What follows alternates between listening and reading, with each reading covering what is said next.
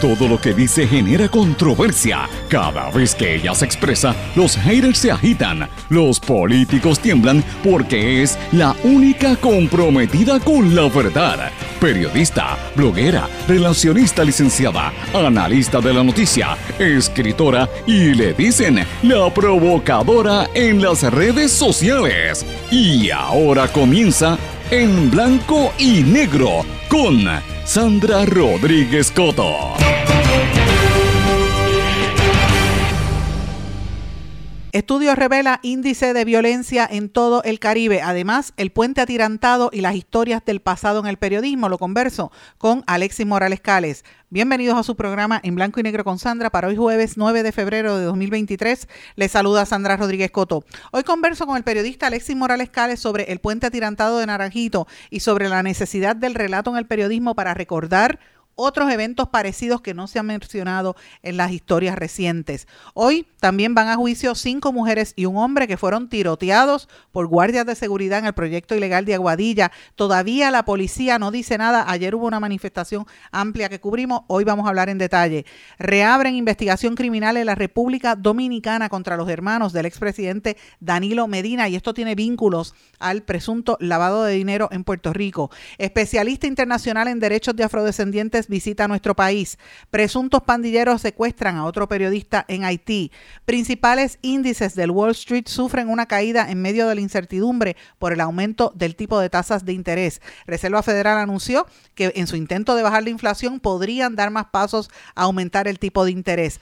Un estudio resaltó que Venezuela y los países de la región caribeña son las zonas más violentas en toda América Latina. ¿Dónde queda Puerto Rico? Lo decimos aquí. Además, damos seguimiento a, las informaciones que están surgiendo del de rescate que todavía se mantiene en Turquía y en Siria de las víctimas y las personas que todavía están bajo los escombros después de los poderosos terremotos. Vamos a hablar de estas y otras noticias en la edición de hoy de En Blanco y Negro con Sandra. Esto es un programa independiente sindicalizado que se transmite a través de todo Puerto Rico en una serie de emisoras que son las más fuertes en sus respectivas regiones por sus plataformas digitales, aplicaciones de dispositivos móviles y redes sociales.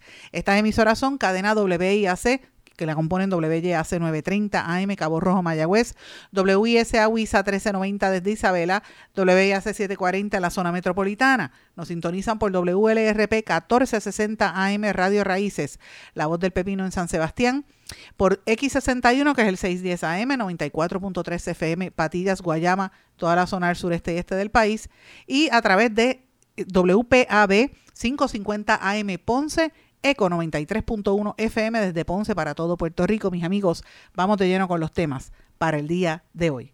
En blanco y negro con Sandra Rodríguez Coto. Muy buenas tardes y bienvenidos a esta edición de En Blanco y Negro con Sandra. Mis amigos, espero que estén todos muy bien. Gracias por su sintonía. Hoy vengo con un tema distinto. Voy a, propiciar una tertulia, una conversación que la vamos a, hablar en breve con el compañero Alexis Morales Cales. Pero antes de comenzar a hablar y de, y de tertuliar un poco, quiero mencionarles que esto es algo súper importante. Eh, lo que va de día, hemos estado muy atentos a la, a, la, a la cobertura, al análisis noticioso en Puerto Rico. Parece que todo el mundo se sorprende de que aquí hay violencia. Ahora finalmente los medios corporativos se han dado cuenta lo que la prensa regional y la prensa independiente viene eh, levantando hace varias semanas y lo tengo que decir porque es así, comienzo el programa de esta manera y son dos temas principales, el tema de la lucha ambiental que han estado ahí dando el frente de batalla todos los días consistentemente los medios independientes y regionales y es la realidad. No estoy diciendo que los corporativos no lo hayan hecho, no me vayan a malinterpretar. Es que no ha sido la prioridad, eh, no ha sido la prioridad noticiosa. Aquí le dan temas a, a otros asuntos que deberían, ¿verdad?, no ser la, prioridad. Ahora es que se dan cuenta ante tanta eh, eh, situación, ¿verdad? Hoy ahí van a juicio, como dije en los titulares, algunos de los manifestantes de Aguadilla y todavía es la hora que no se sabe quién fue el que le disparó a unas personas. O sea, eso lo están protegiendo y eso está ante nuestros ojos. Esa debe ser la noticia principal y la quieren ocultar de la opinión pública eh, y le, al final lo van a tener que hacer porque lo mismo pasaba con la criminalidad. Llevamos semanas y yo en este programa reclamé hace varios días que aquí hay una ola esto está manga por hombro, esto no habla criminal. El alcalde de Mayagüez dijo el otro día, antes de ayer, que pedía que activara la Guardia Nacional. Es que hay que hacerlo, porque esto está en la calle, no hay policía suficiente y uno no tiene vida. O sea, es tiroteos todo el tiempo en San Juan, en, en La Placita, en Río Piedras, en Mayagüez sea, la, la violencia está muy fuerte. En Aguadilla, en Aguadilla la policía sabe quién es y no dicen nada, están protegiéndolo. Ese es el tema importante. También la prensa corporativa levanta eh, este, en el media tour que tiene Anthony Maceira diciendo que no le dieron inmunidad. Ese también es un tema. Y evidentemente las eh, acciones que están tomando las autoridades federales finalmente para ver si le limitan un poco la destrucción ambiental que está ocurriendo en Puerto Rico de una manera tan atropellada. Pero cuando usted mira lo que hace la prensa corporativa versus lo que hace la prensa regional y la independiente, pues usted se queda sorprendido porque obviamente los independientes y los regionales, la prensa alternativa lleva tiempo hablando de cosas como la lucha de la asfaltera en Bayamón, eh, la de la Liga Ecológica en, Quebradillas, que está denunciando la destrucción del hábitat de la mariposa, el problema en Bahía de Jobos, que usted sabe que aquí lo fui donde primero salió fue en este programa, hace más de un año, y ahora es que finalmente le prestan atención en los medios corporativos, pero es algo que hay que darle muy duro porque son temas prioritarios. Pero bueno, vamos a hablar un poquito más adelante de eso y voy a hablar de la criminalidad también, pero quiero dedicarle un tiempo a la tertulia, porque esto es importante. Vamos a cambiar un poco el ritmo del programa porque es importante hacer esta reflexión. Mis amigos, como les dije en los titulares del programa y ustedes vieron en la nota que hemos publicado en, nuestras redes sociales y en nuestro, en nuestro blog, eh, hay, una, hay un tema que ha estado en la palestra en los últimos días, que es el tema de el puente atirantado allá en Naranjito, con toda esta controversia de que se invirtieron millones de dólares y no funcionó y ahora están gastando casi el doble en rehacerlo. Y yo tuve una conversación con este colega periodista y también músico puertorriqueño, amigo de hace muchos años, que había estado cubriendo situaciones parecidas y me, encantó que me trajera eh, un recuerdo que yo sé que ustedes que me están escuchando y quizás no han visto la nota, pero se van a acordar de algo que había pasado en la autopista hacia Ponce hace muchísimos años. Y vamos a hablar un poquito sobre eso y, entrar en, calor, ¿verdad? Porque aunque este tema del puente atirantado pasó hace unos días, eso no quiere decir que la historia no se haya muerto. La historia está ahí, vivita y coleando. Y para esto tengo en línea telefónica al compañero Alexis Morales Cales. Alexis, bienvenido en Blanco y Negro con Sandra. Muchas gracias. Este, un honor para mí estar eh, conversando contigo. Gracias a ti. Fíjate que nosotros conversando sobre este tema, yo lo encontré fascinante cuando tú me recuerdas y me recordaste lo que había ocurrido eh, anteriormente en Puerto Rico. No es la primera vez que, se, que hay un problema con un puente que incluso hasta colapsa. Sí. Sí, no, no, es la primera vez. Este, vamos a decir, este, en el caso del puente atirantado, se ha eh, detenido lo que hubiera sido una tragedia. Eh, porque, pues, como en mi escrito, pues, eh, el caso más notable es del puente de la autopista del 7 de octubre del 1985, donde murieron 30 personas cuando se desplomó el puente eh, de Paso Seco en Santa Isabel la gente tiende a olvidar esas cosas y, eso eh, fue un, momento donde se había advertido, ¿verdad? Con 10 años de anticipación.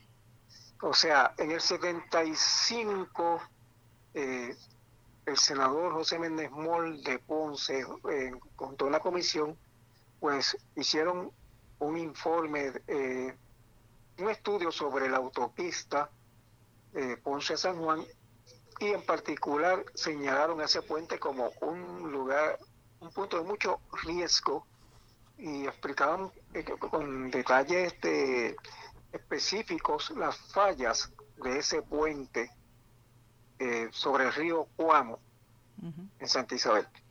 Y todos los detalles que, que se explicaban en ese informe fue exactamente lo que ocurrió el 7, 10 años después, cuando el puente se desplomó. Yo, no sé qué pasa, Alexis, si es que nosotros en Puerto Rico borramos cinta, como dicen los muchachos hoy en día. No, no recordamos cosas tan, tan recientes. Mira, yo hace unos días estaba viendo a Carmen Acevedo, que ha estado cubriendo el tema de, eh, ¿verdad? Una, una conferencia de prensa que hubo en Bayamón con una construcción que quieren, una faltera que estaba en Guaynabo y la movieron a Bayamón y está cerca de un mogote que ya se había caído. ¿Tú te acuerdas cuando la famosa Tati que gritaba Tati y se cayó esa montaña. Eh, y han estado reclamando que no se construya. Y yo digo, bueno, la gente no recuerda lo que pasó en Mameyes. Yo, yo era una niña, pero todavía yo recuerdo eso, la televisión, las carreras, y eso fue de noche, tanta gente que murió.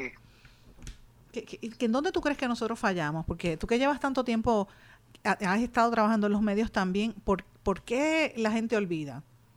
Bueno, hay razones que puede explicar la psicología, pero hay eh, cosas más que se pueden explicar desde el punto de vista de las comunicaciones. Eh, o sea, eh, uno de los fallos en Puerto Rico es que los medios de comunicación se han, se han centralizado en San Juan, o sea, como si San Juan fuera Puerto Rico, y dándole, ¿cómo se llama?, un segundo o tercer lugar a las cosas del resto de la isla y pues, centrarse nada más en lo que ocurre en un momento determinado en algún pueblo y después olvidarse de eso.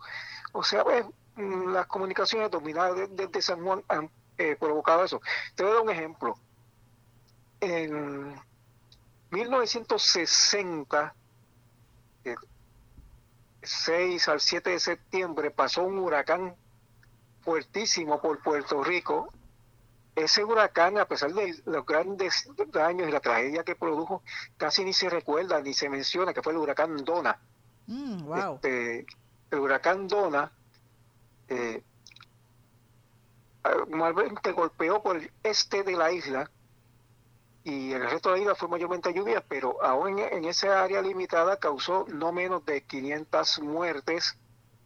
Eh, y si no hubo más muertes fue porque, se te digo la casualidad, una combinación de hechos de, por ejemplo, la Autoridad de Energía Eléctrica, que entonces se llamaba Fuentes Fluviales, tenía este, una, trabajando una flota de helicópteros eh, energizando la isla, eh, poniendo postes y cables en las montañas que no tenían luz hasta ese momento, y esos helicópteros fueron los que iniciaron el rescate de muchas personas y motivaron entonces la Marina envió también helicópteros ante la iniciativa la que tomaron este, estos pilotos de, de que estaban dando energía eléctrica. Y eh, según los mm, como se dice esto no es tradición oral este no es de cuentos de, cómo se llama de relatos recuerdos. Eh, es la documentación de la prensa de 1960 por lo menos 1500 personas se salvaron gracias a una operación de rescate eh, improvisada este, sin planificar eh, eh, después del huracán mm, Dona. Eso es un hecho histórico que, que, debió estar en la mente y como, y como lección histórica, pero por alguna razón quedó en el, olvido y solamente uno lo encuentra si busca los periódicos de aquella época.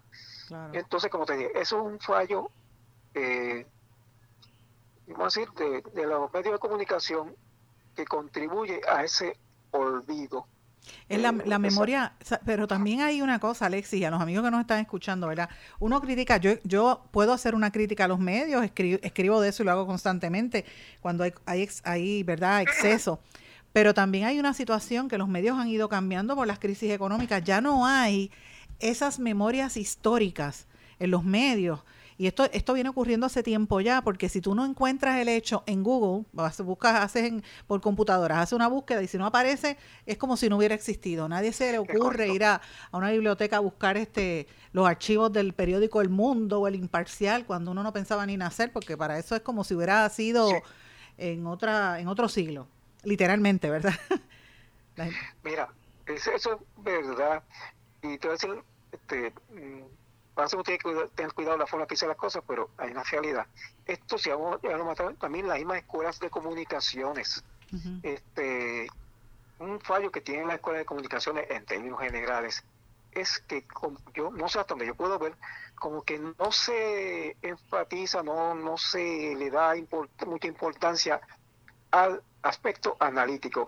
Y cuando analítico me refiero no a opinión, sino al significado vamos a decir, profundo de la palabra análisis, que es eh, mirar al pasado para entender el presente y proyectarse hacia el futuro. Eso no, tú no lo ves en los nuevos este, comunicadores, en los graduados de comunicaciones, que eso es lo que haría falta en este momento para que le estés recordando a la gente lo eh, que sucedió y cómo, qué podemos aprender de eso que sucedió. Fíjate, yo, yo de acuerdo contigo en algunos aspectos, ¿verdad? Creo, tengo que decirte que he visto, porque estoy yendo, ¿verdad? A, por lo menos a una de las escuelas con bastante regularidad y, en estos días he visitado unas cuantas. Eh, y he estado viendo el, el, enfoque en la transformación del periodismo, ¿verdad? Con mayor periodismo independiente o mayor periodismo ciudadano, eh, pero eh, también hay un componente de que ya no es el periodismo de antes, ahora es o periodismo digital o periodismo de, de ¿verdad? Lo que llaman eh, data journalism, periodismo de datos, que son los que manejan las bases de datos y la, como hace por ejemplo el Centro de Periodismo Investigativo, que, que manejan grandes bases de datos de, información y la, la, la distribuyen, ¿verdad? Y la, y la la aclaran para que la gente la, la, pueda entender como un artículo, como una historia. Pero en lo que tú planteas es otro aspecto que a mí me parece que es fundamental. Esa memoria histórica para darte el contexto de qué pasó. Y, y por eso es que yo quise traerte hoy al programa, porque en toda esta discusión de en múltiples temas, pero particularmente lo del, del puente atirantado, que estuvieron dándole portada tras portada tras portada a ese tema, la gente no, no recuerda las otras cosas. Entonces, ¿cuántos puentes han estado en estas mismas circunstancias? ¿Qué ha sucedido en el pasado? ¿Qué se prometió que no se, que no se cumplió? ¿Ves? Más allá de este, esta es la primera vez que ocurre algo similar donde unos desarrolladores hayan admitido que no, que entregaron un puente sin terminarlo y que lo rellenaron con, con cartón, tú sabes, es, fuerte. Y, a veces es, mejor hacer este tipo de análisis con unos cuantos días de distancia. Por eso te invité. Sí, sí. Ah, pues, gracias por empezar. Mira, este, añadiendo lo que te había dicho anteriormente, eh, hay una raíz social eh, en esta falta de memoria histórica, que es que si tú, yo creo que te has dado cuenta, nuestros padres y abuelos tendían a contar las cosas que pasaron en sus tiempos, incluso eh, cosas que pasaron antes de ellos nacer, pero que sus padres y abuelos a su vez les contaron.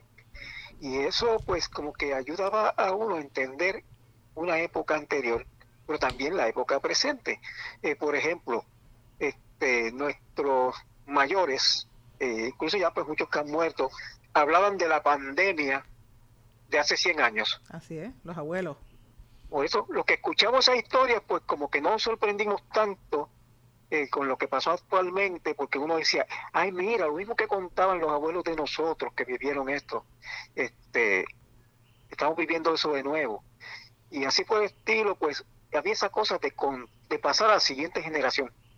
En algún momento, por el cambio social, y eso pues eh, tendría diferentes explicaciones, pero el, el, hecho es que los nuevos padres eh, fueron dejando la, la costumbre de contar historias, de contar vivencias, en parte también por, lo que se vino entre la televisión y demás medios electrónicos, que eh, inicialmente va que estaban entreteniendo a la nueva generación, los niños, pero gradualmente también han ido este eh, Captando, eh, causando adicción entre los adultos. Entonces, ya los adultos, los padres, incluso padres jóvenes, los nuevos padres, no solamente dejan de contar la historia, sino que ni siquiera ya se fijan en la historia a su alrededor, viven el, el, presente, el, momento. Y eso también influye en, esto que estamos hablando, en esa falta de memoria histórica. Qué bueno que mencionas eso, Alexi. Y si tú supieras, yo esto lo he para porque me gusta también poner un poco de perspectiva. Yo lo he conversado precisamente con una chica joven periodista, muy, muy, muy eh, muy comprometida con, Puerto Rico y que quizás la gente, todo el mundo la recuerda, la, la vino a conocer mucha gente por el video de Bad Bunny, me refiero a Bianca Graulao. Y las veces que, ¿verdad? Nosotros hemos conversado sobre estos temas en muchas ocasiones. Bianca tiene una característica que en Estados Unidos, por ejemplo, se está utilizando eh, mucho, se están dando hasta clases de esto eh, tratando de emular un poco el periodismo de ciertos lugares de Europa y de ciertos lugares de América Latina, como, como le llaman el, el, eh, storytelling, storytelling, o sea, contar historias, lo que tú acabas de mencionar, para, pero una historia periodística, una crónica periodística que la gente se las disfrute. Tú lees, por ejemplo, a mí me encanta leer periódicos españoles o, o, de América Latina, cuando te narran una crónica, Puerto Rico no todo el mundo tiene la capacidad de escribirte una crónica que tú te sientas que estás viviendo ahí. Y en el aspecto oral, a mí me parece que es fundamental también en los medios como este, como la radio, como las, un poco los podcasts han venido a llenar ese vacío, pero hace falta eso que tú acabas de mencionar, que es recordar, ¿verdad? Eh, los cuentos que hacían nuestros abuelos, pero es que lo hacían en forma de cuentos y, y ahí tú aprendías una lección, ¿verdad? Así que en el periodismo se puede aplicar eso también. Es correcto, estoy de acuerdo contigo. Hay que, hay que ir en esa dirección. Ella, ella lo estaba haciendo precisamente, y, lo, y te invito a ti, a los amigos que están sintonizando.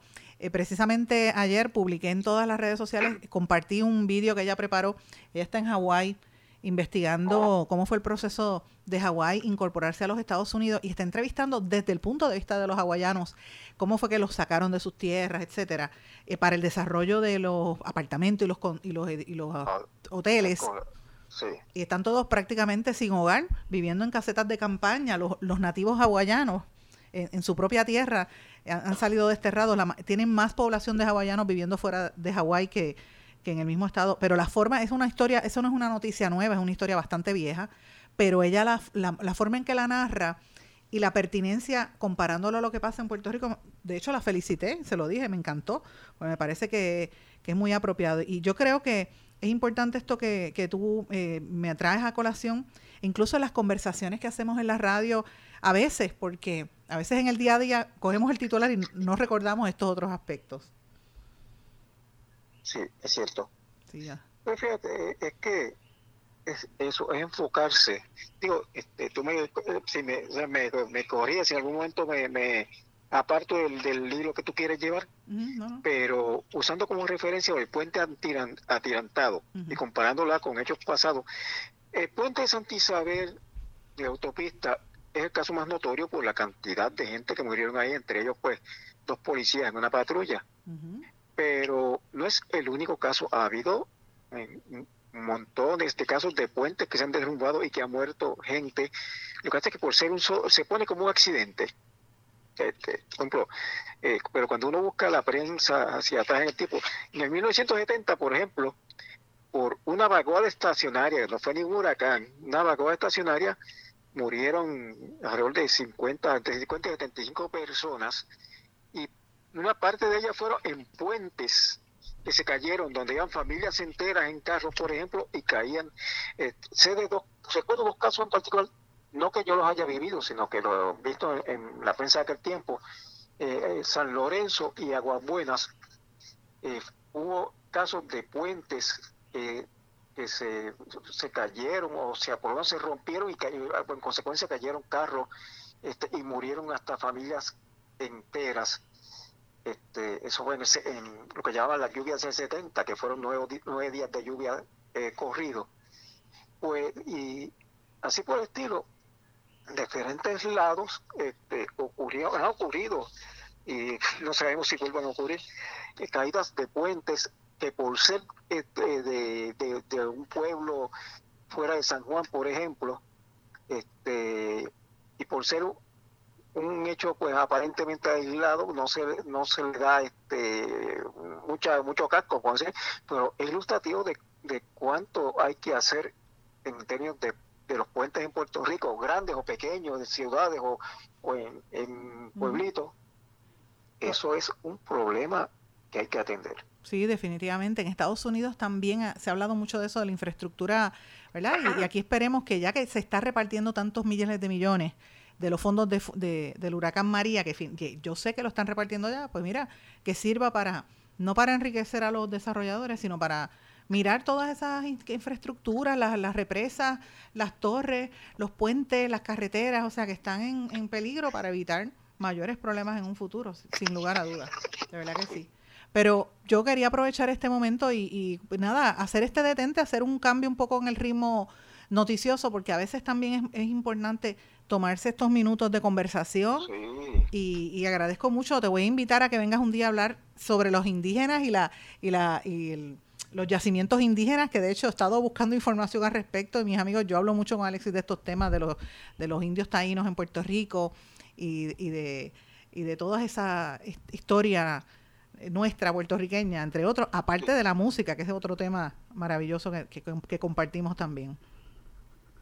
Sí, pues cuando tú así lo dispongas, me, me lo dices y entramos al tema. Y vamos, vamos a compartir, pero que sirva esta conversación a los amigos que nos están escuchando para fomentar precisamente eso, las conversaciones, el contar historias, el, el, sentarse a escucharse, que también es importante en, en, el Puerto Rico de hoy, que hace tanta falta. Tengo que hacer una pausa, Alexis, gracias por estar con nosotros, no te vayas de línea y me retiro por ahora del aire. Eh, y gracias. Converso. gracias por estar con nosotros. No se retiren, el análisis y la controversia continúa en breve, en blanco y negro, con Sandra Rodríguez Coto.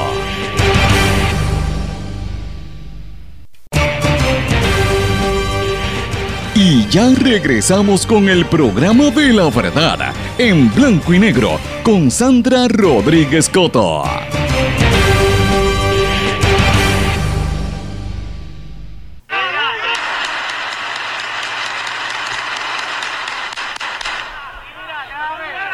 Mis amigos, eso que ustedes están escuchando fueron los tiroteos que hubo aquí en Puerto Rico, eso es Puerto Rico, en Aguadilla, Puerto Rico, hace una semana donde hirieron a uno de los manifestantes en contra de la destrucción de la cueva de las golondrinas y todavía al día de hoy no se sabe qué ha pasado con el que disparó, él o los que dispararon.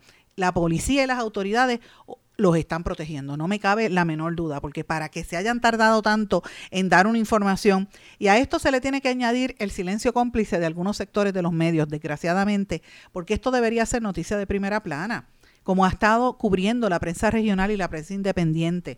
¿Por qué? Porque esto es serio. Así empezó el Cerro Maravilla. Nadie creía hasta que finalmente se convirtió en lo que era, un monstruo de encubrimiento. Pues mire, aparentemente eso es lo que se está viendo aquí o es que están encubriendo a alguien poderoso, sea este desarrollador que se alega tiene vínculos con el alcalde de Aguadilla, o quizás es otra persona, o es la mediocridad en la negligencia de la policía, no sabemos, porque para allí desplegaron una fuerza policíaca extraordinaria para una gente que estaba en chancletas protestando y le disparan a esta persona, pudieron haberlo matado, lo hirieron, a una muchacha le rozó las balas por la cabeza y están los rotos en el sombrero, a otro le dispararon en el bulto que le pudo haber cogido por la espalda.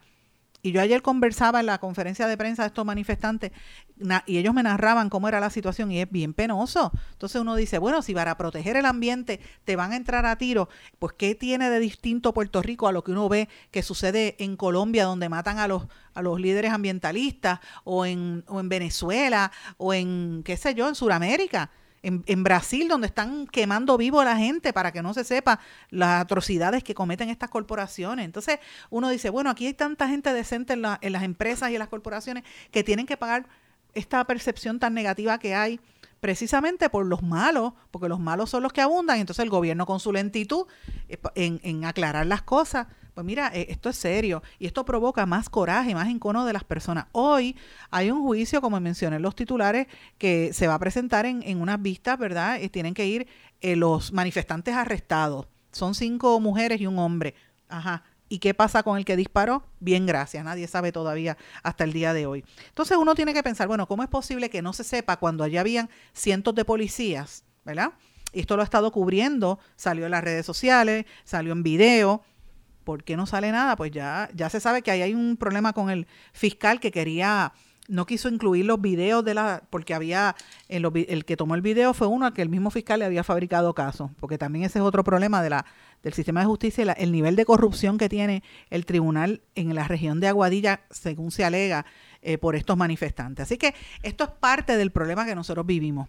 Pero, ¿por qué yo ato esto al tema de la criminalidad? Pues mire, porque cuando tú tienes a toda la policía protegiendo a un desarrollador, quitan activos de la policía que deberían estar en la calle eh, vigilando, ¿verdad? Y, tratando de atender y atajar la situación de crisis que vivimos como todos como país ante la ola de violencia tan grande que se está experimentando desde el mes de octubre. Aquí han habido unos aumentos dramáticos en la violencia en los últimos meses. Mire los números y esto, mire lo que dice la prensa regional y la prensa independiente que lleva cubriendo esto hace tiempo.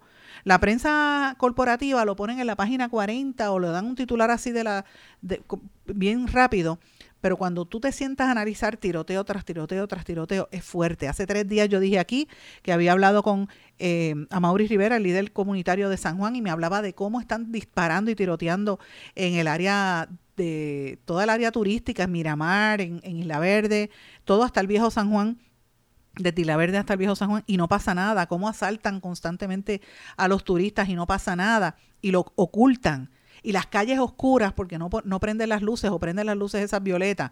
Entonces nadie, nadie ve lo que está pasando o, lo protegen o es que le han dejado las calles libres a los narcos. Esa es una pregunta que hay que hacerse, ¿verdad? Uno se la tiene que plantear. O es que la policía eh, no da abasto. Pues mira, no, sabemos que hay menos policía.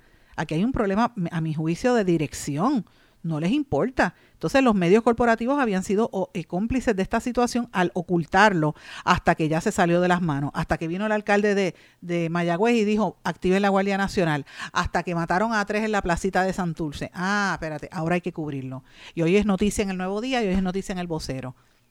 Pero esto está pasando hace tiempo. Y no estoy diciendo que el vocero y el Nuevo Día no lo cubrieran, sí lo cubrían pero cubrían los eventos de manera individual y los metían en la página 50 o en la 40.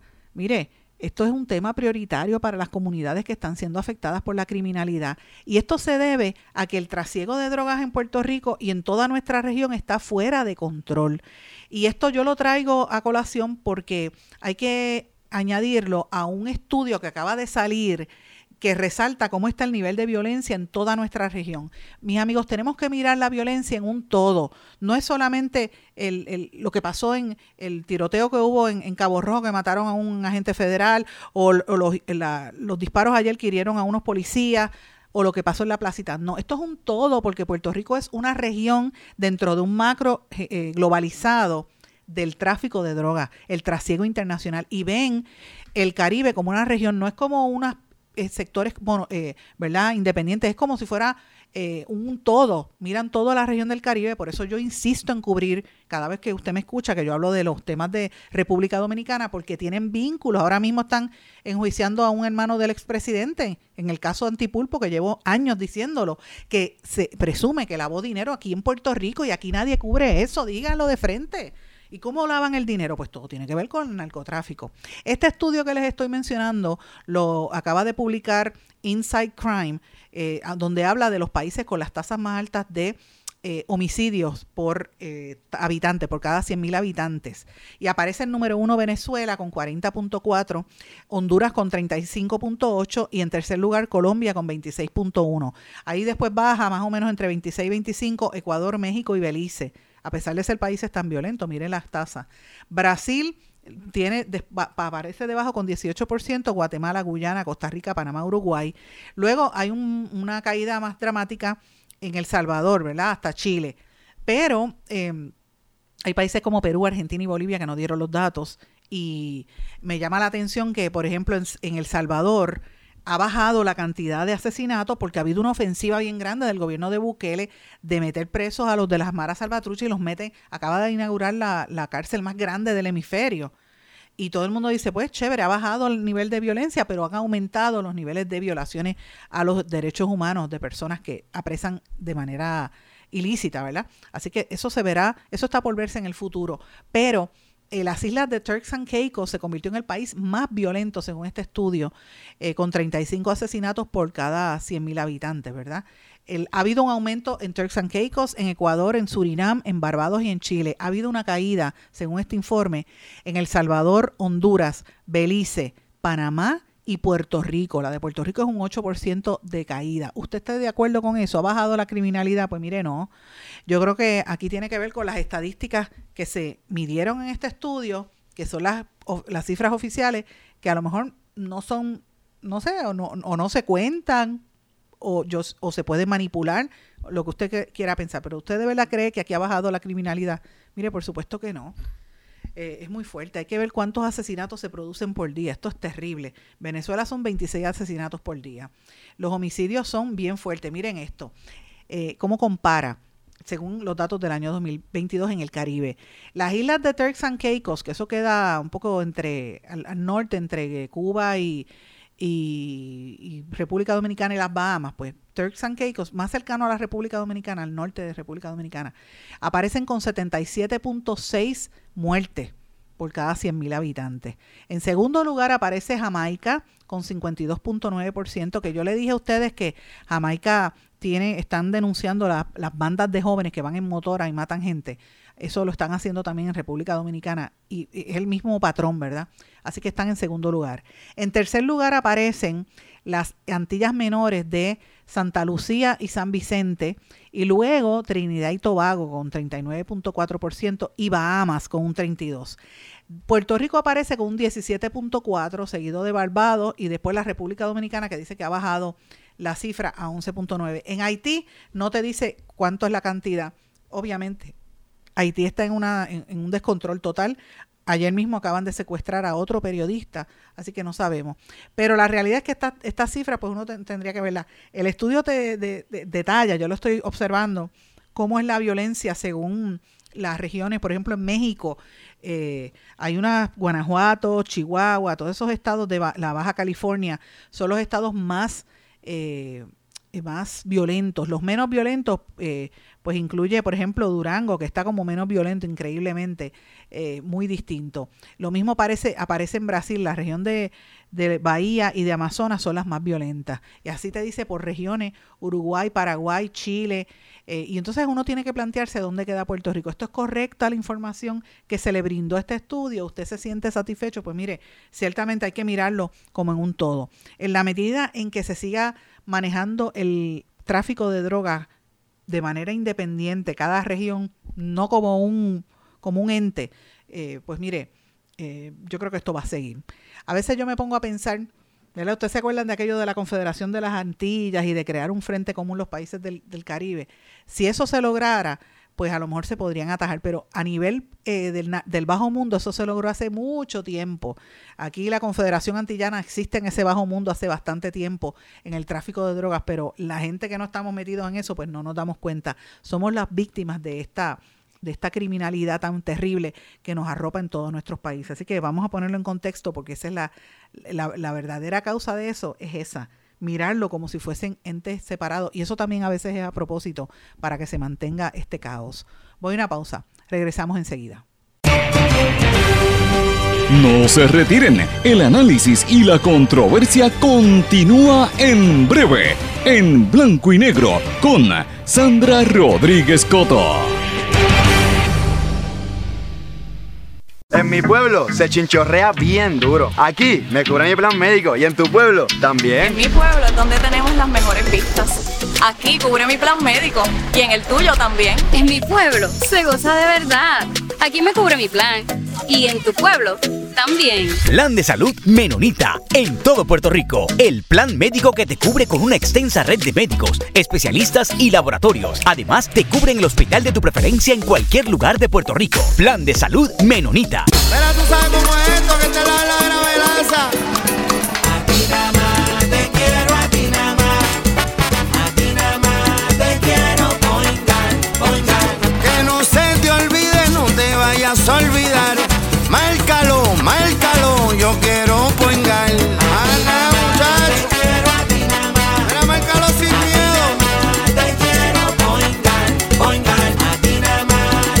Yo quiero Point Guard. Quites el dolor de cabeza con sus obligaciones de contabilidad con los servicios que presta Villalba y Villalba Company. Directo, personal y con sensibilidad humana. Lo que se busca es un verdadero asesor de contabilidad para todo tipo de servicio de contabilidad, pago de IBU, pago de nómina, informes trimestrales y anuales y otros. Ofrecen servicio directo personalizado. Villalba y Villalba Company. Para orientaciones, su teléfono el 939-336-5774. 939-336-5774. Y ya regresamos con el programa de la verdad, en blanco y negro, con Sandra Rodríguez Coto. Regresamos en blanco y negro con Sandra. Bueno, les había dicho esto hace varios días, quiero entrar un poco en detalles. En la República Dominicana se reabrió finalmente, ya empezó el juicio contra el llamado eh, Operación Antipulpo. Era como un pulpo, una cabeza con un montón de tentáculos quedándose con los haberes del, del patrimonio, ¿verdad? el dinero del pueblo y quedándose para su riqueza personal. Entre los imputados se destaca Alexis Medina y Magalis Medina, que son hermanos del expresidente Danilo Medina. Y hay otros implicados muy cercanos ante, ante la consideración porque estaban en ese esquema de corrupción haciéndose de dinero los hermanos del expresidente de la República Dominicana.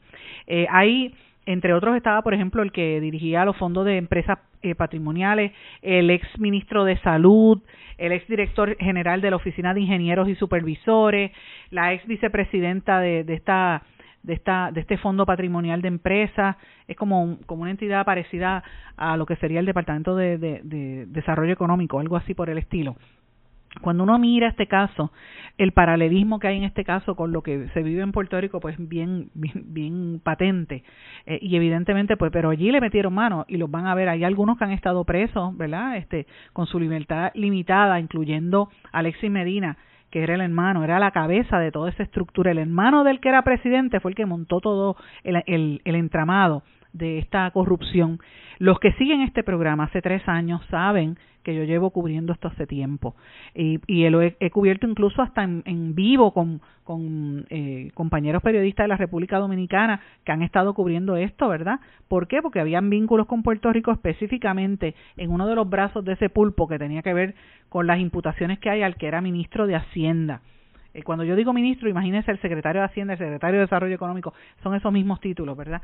Y ese que era secretario de Hacienda, eh, aquí en Puerto Rico está siendo objeto de una demanda porque sobre la titularidad de quién es el dueño real, si es él o, o el dueño que la fundó, que es de la familia Pellerano, los que fundaron el periódico El Listín en la República Dominicana, y me refiero al dealer de auto Auto Germana aquí en Puerto Rico. Así que hasta ese nivel, yo no sé si es que no lo cubren porque son anunciantes, pero la realidad es que la corrupción llega a muchos lugares. Y el, la el cabecilla de este caso es Juan Alexis eh, Medina, que era el hermano del, del presidente, que él fue quien creó una estructura mediante el tráfico de influencia y como él, él era algo así como se le imputa a André Guillemard, como dicen públicamente que como es el cuñado del, del actual gobernador Pierluisi conoce a todo el mundo y su hermana eh, Caridad que es la primera dama, también, esa es parte de lo que se le imputa, ¿verdad? Yo no estoy diciendo que ellos sean corruptos, yo estoy diciendo que eso es lo que se les imputa. Pues mire, República Dominicana operaba algo así. Este señor era hermano del, del presidente y por las conexiones empezó a hacer esas transacciones por las cuales ha sido eh, apresado y este tema pues me parece que va a estar bien fuerte en los próximos días. Lo quería traer porque es un tema importante. Aquí en Puerto Rico, por otro lado, se encuentra el especialista internacional en derechos de afrodescendientes, un abogado colombiano, el pastor, pastor Elías Murillo Martínez, que va a estar eh, a partir del 21 al 24 de febrero eh, para ofrecer la conferencia magistral Afrodescendientes, Reconocimiento, Justicia y Desarrollo eh, ante la Universidad de Puerto Rico, ¿verdad? Como recuerden que este es el año del 150 aniversario de la abolición de la esclavitud y muchos de los temas van tienen que relacionarse con esto, ¿verdad? Entre la comisión que está eh, viendo esto incluye al licenciado Ebenezer López Rullol de la Comisión Especial para propiciar la igualdad racial, Colegio de Abogados y Abogadas, Pen Club de Puerto Rico, la coordinadora de la región del Caribe de las mujeres afro latinoamericanas y afrocaribeñas, Doris Quiñones, el Departamento de Ciencias Sociales de Generales y otros. Así que esto va a traer bastante información y bastante interés en las próximas en los próximos días. Yo estuve conversando con una gente de la Fundación Comunitaria de Puerto Rico y probablemente tengo una entrevista con este señor próximamente, así que estemos atentos porque esperemos conseguirlo en los próximos días. Una persona con una trayectoria impresionante sobre este tema del desarrollo de la del, ¿verdad? de la equidad más que nada. Eh, ya les mencioné anteriormente que, pero lo entro en detalle, periodistas presuntos pandilleros, ¿verdad? Secuestraron a otro periodista haitiano y los colegas están pidiendo su liberación. El periodista fue identificado por la Oficina de Protección Ciudadana como Jan Thorny Lorce, que trabaja para Radiovisión 2000. Él se dirigía a un funeral con otras dos personas, entre ellos su hermano, quien es profesor, cuando fueron secuestrados en el barrio La de la capital de Puerto Príncipe se tiene conocimiento de que la pandilla de Ti Macaca, Macac, que se traduce como pequeños macacos, controla la comunidad de la Bule y el año pasado pandilleros mataron a otros dos periodistas que reportaban en la zona. La Asociación Haitiana de Periodistas exige que los secuestradores liberen al grupo, señalado que la, eh, señalado que la familia de Lorce es incapaz de pagar un rescate porque no tienen el dinero y que el periodista sufre de serios problemas de salud. Miren qué cosa más terrible está ocurriendo en el vecino país y eso como si a nadie le importara. El número de secuestros superado ha superado los 1.200 el año pasado, más del doble del año anterior según las Naciones Unidas. Al menos siete periodistas fueron asesinados en Haití el año pasado y varios siguen desaparecidos. Así que lo, planteo porque tenemos que tenerlo en récord. En Estados Unidos, los principales índices de Wall Street sufren una caída en medio de la incertidumbre por el aumento en las tasas de interés eh, y la Reserva Federal anunció que en su intento por bajar la inflación podría dar más pasos para aumentar el tipo de interés. No sé cómo esto se pueda relacionar, yo no soy economista, pero ellos lo atribuyen a un problema de la guerra. Yo pienso que esto es al, al mal gobierno y a las malas decisiones. Y vienen tiempos difíciles para los Estados Unidos, por eso es que usted ve eh, que no hay una ¿verdad? un respaldo eh, contundente para ninguno de los dos sectores. el, demócratas y republicanos se neutralizan. El problema es la economía. Quiero traer también brevemente, en los, en los últimos minutos que tengo de programa, una noticia que sale del reportero, el legendario reportero Seymour Hearst, eh, digo legendario porque fue se ganó el Pulitzer en los años 70, fue quien descubrió lo de y a los Estados Unidos lo que estaba pasando con Salvador Allende, el que venía un golpe de estado y cosas así. Pues este periodista dice que buzos de los Estados Unidos volaron el, Nord Stream, el, el que dice que buzos de la Marina de los Estados Unidos colocaron explosivos bajo los gasoductos de Nord Stream eh, en junio de 2022 y ahí fue que volaron. Esto es según fuente. Obviamente el gobierno de los Estados Unidos lo ha negado, dice que esto no es correcto, que esa información es falsa. Rápido, como siempre le dicen al periodista, noticia falsa, como me dijeron ayer a mí, eh, fake news por haber puesto lo del informe de, de los Airbnb, que rápido te dicen, ah, esto es falso, estás esto es libeloso. Pues mire, el tiempo siempre da la razón. Este periodista ha tenido una trayectoria muy importante en la nación americana eh, y obviamente es importante que, sepan, esto se trata de, una persona con credibilidad. Estamos hablando que él, él, se ganó un Pulitzer por la cobertura de la guerra de Vietnam. Eh, él había hablado sobre los bombardeos en Camboya. Él destapó el espionaje de la CIA en, en territorio de Estados Unidos contra activistas que se oponían a la guerra y la trama del golpe de Estado contra Salvador Allende en Chile, entre otras cosas.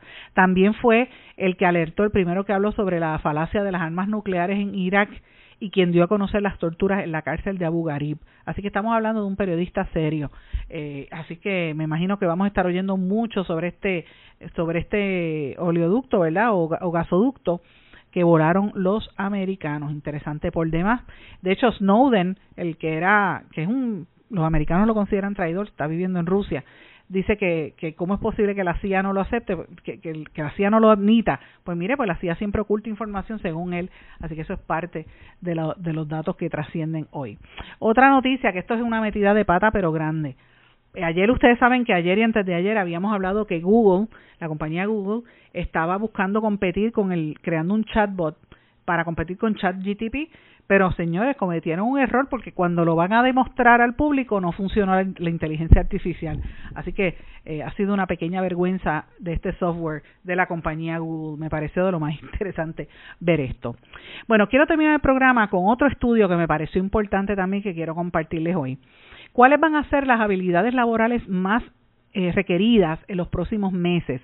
Esto es un estudio que realiza la plataforma virtual eh, eh, Coursera, donde usted se puede conectar por internet y tomar cursos cortos.